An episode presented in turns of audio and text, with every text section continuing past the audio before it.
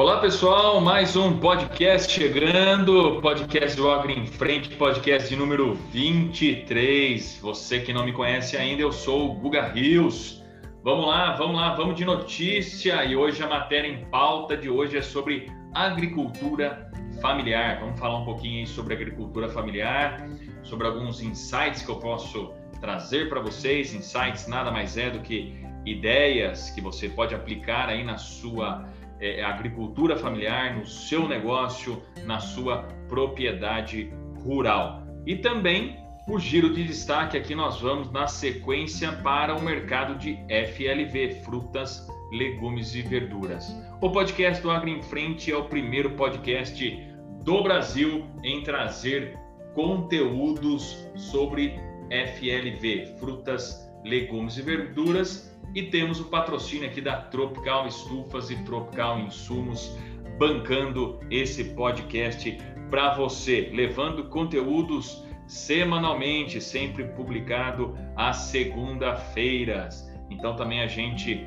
deixa aqui uma excelente semana para você, uma semana de muitas oportunidades. Você que está ouvindo aí logo na segunda-feira, e você no decorrer da semana também ouvindo o nosso podcast. Não esquece de se inscrever para que sempre quando saia um podcast você já receba a notificação, é, independente da sua plataforma de preferência. E também ele está sendo republicado pelo canal do YouTube do Guga Rios. Não esquece também de seguir a gente nas nossas mídias sociais, Guga Rios 17, Tropical Estufas Vamos lá, vamos lá, vamos de notícia, matéria em pauta, agricultura familiar. Eu quero falar hoje sobre agricultura familiar. Hoje, a agricultura familiar é, é, ela corresponde a mais de 70% das propriedades rurais e, segundo é, é, aqui também é, os dados, 80%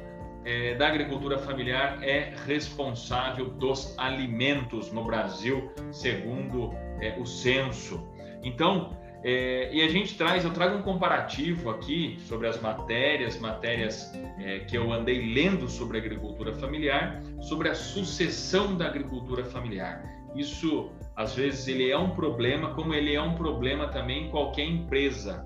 Qualquer empresa aí sendo ela ME, limitada, de pequeno, grande e médio porte, a sucessão familiar ela é um problema, sem sombra de dúvida. E na agricultura familiar ela não é diferente. Por quê? Porque o pai muitas vezes não quer passar ali o bastão para o filho. E às vezes o pai ele quer passar o bastão para o filho e o filho não quer. E às vezes o pai ele passa o bastão para o filho e o filho não está preparado para aquilo. E às vezes o filho ele acha que está preparado para aquilo e não está preparado para aquilo. E nada mais é do que a sucessão, a sucessão. Então, como é, também na empresa e para mim a agricultura familiar é uma empresa e às vezes o produtor rural não enxerga como empresa o negócio dele, ele acha que é, é, é não é claro, né, para a família, para o pai, para a mãe, para o filho, para o irmão ou irmã. A agricultura familiar ela tem que ser entendida também como empresa, como empresa.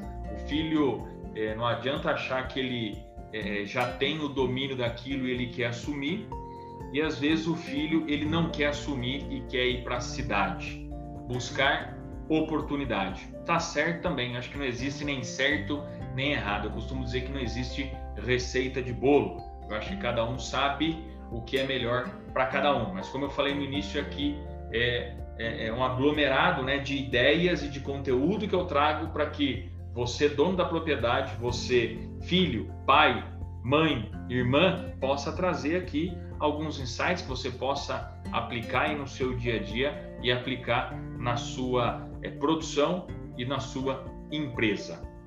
Então, é, dando sequência aqui, né, sobre agricultura familiar, é, o filho quer ir para a cidade buscar a oportunidade e muitas vezes a oportunidade ele está dentro da propriedade, da propriedade. Poxa, Guga, mas como assim? O que, que você quer é, dizer com isso, né? O filho está indo para a cidade para buscar oportunidade, você está dizendo que ele tem oportunidade é, na própria propriedade. E nas minhas andanças, as minhas viagens, nós é, eu atendo muito a agricultura familiar, o nosso negócio está muito envolvido com a agricultura familiar, né? o cultivo protegido. Então a gente visita muita propriedade de agricultura familiar e eu falo é, com propriedade isso sobre as minhas visitas. E o que eu vejo é o sentido que é, é, o filho ele não quer é, é, dar continuidade naquilo com o pai, porque às vezes ele não tem claro o salário dele. Às vezes ele trabalha, trabalha, trabalha, trabalha, e o pai ali dá uma mesada para ele e fala: Filho, hoje tem dinheiro, hoje não tem dinheiro. Então eu vejo que isso é um grande problema. Eu acho que o primeiro ponto aqui que eu trago né, é salário. Salário. E vamos dizer, se o pai ali, né, o pai normalmente ele é ali o dono da propriedade, ele traz ali o filho, a esposa, o irmão, a irmã trabalhar e tem alguns funcionários, às vezes não tem funcionário, a própria família são as pessoas envolvidas naquilo, não tem claro o salário de cada um. Então, o primeiro ponto que eu trago é todo mundo tem que ter salário. Todo mundo tem que ter salário. Dependente ali, lógico, da sua atividade, sua atividade comporta ali X salário sobre a atividade. Então, mensalmente, o seu salário dia tal vai estar tá ali. Então, é um problema que eu vejo, às vezes não tem muito claro isso. Então, todo mundo vai lá, bota a mão no caixa e aí a conta não fecha, meu amigo. Aí vai ter problema e às vezes o filho não tem a motivação de trabalhar a quantia que ele trabalha, que a gente sabe que o trabalho é árduo, o trabalho não é fácil, e ele não tem claro no final do mês ali a grana que ele vai receber, o salário que ele vai receber. Um outro ponto que eu linko aqui, né, é sobre o fluxo de caixa. Tem que ter um fluxo de caixa. Entrada, saída, despesa, quanto vai produzir, quanto que aquilo pode linkar é, média de vendas, tem que ter claro ali um fluxo de caixa. No papel de pão, no mais simples que seja, papel e caneta na mão, é, caderno, é, não precisa ter ali no computador, se você tem habilidade com computador, com Excel, com Word, ótimo, melhor ainda. Mas eu não vejo necessidade, se você não tem o domínio, e às vezes existe algumas desculpas, desculpas, eu não faço porque eu não tenho computador, porque eu não tenho acesso, porque eu não sei mexer.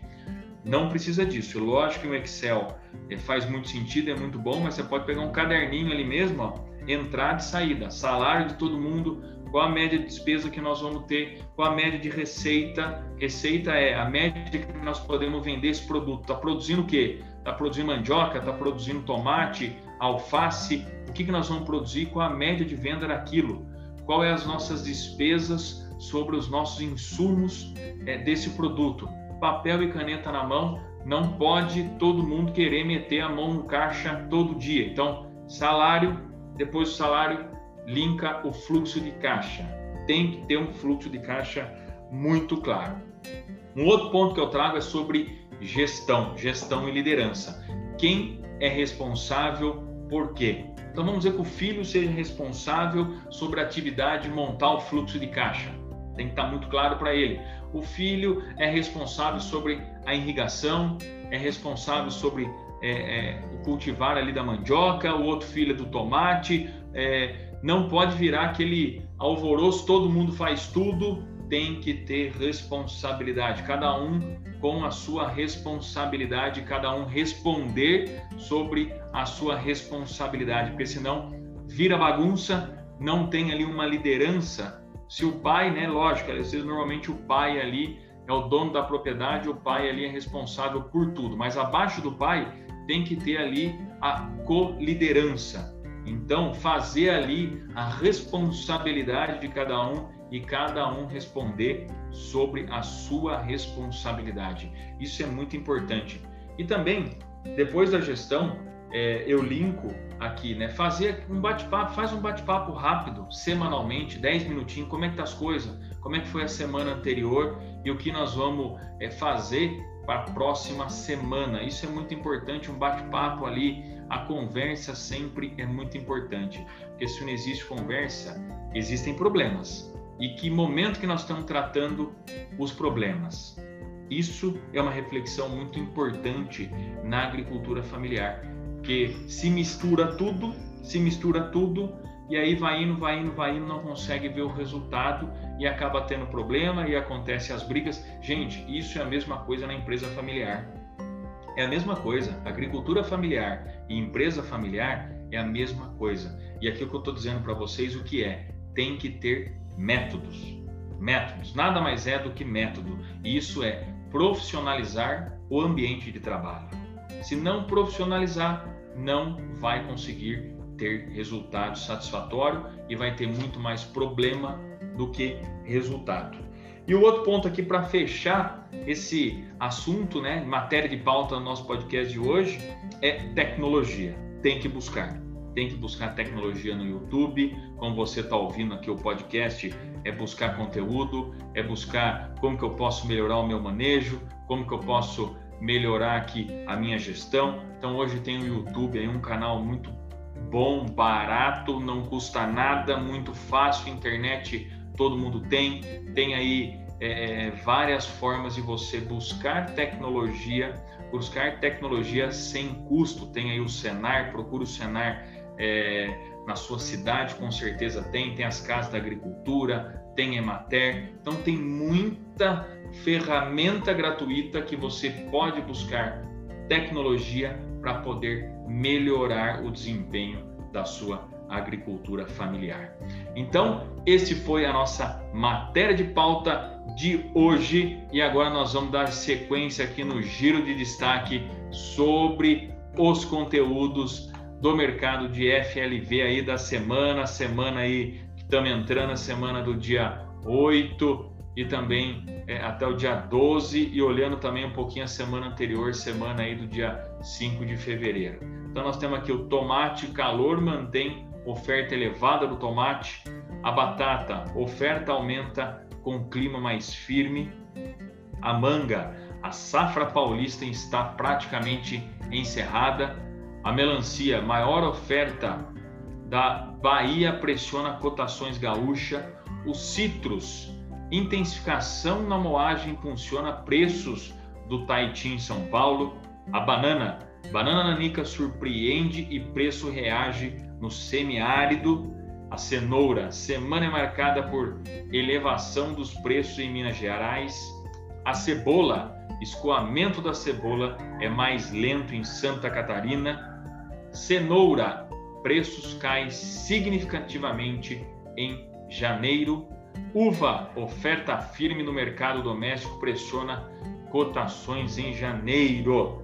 Então aqui foi o giro de destaque do nosso FLV de frutas, legumes e verdura. Não esquece de se inscrever, compartilhar com os amigos. Esse foi o podcast número 23 que nós falamos sobre agricultura familiar. Se você gostou, não esquece aí de deixar é, é, o comentário no nosso podcast, nas nossas mídias. E nosso muito obrigado. Uma excelente semana para todo mundo. Que seja uma semana de muita paz, saúde e muita oportunidade. Espero vocês na próxima semana com mais podcast. Olha só, não esquece aí também de colocar nos comentários né, sobre o que você quer ouvir mais, o que você está achando do nosso podcast. Isso é muito importante para a gente. Muito obrigado, fiquem com uma excelente semana. A gente se vê a semana que vem.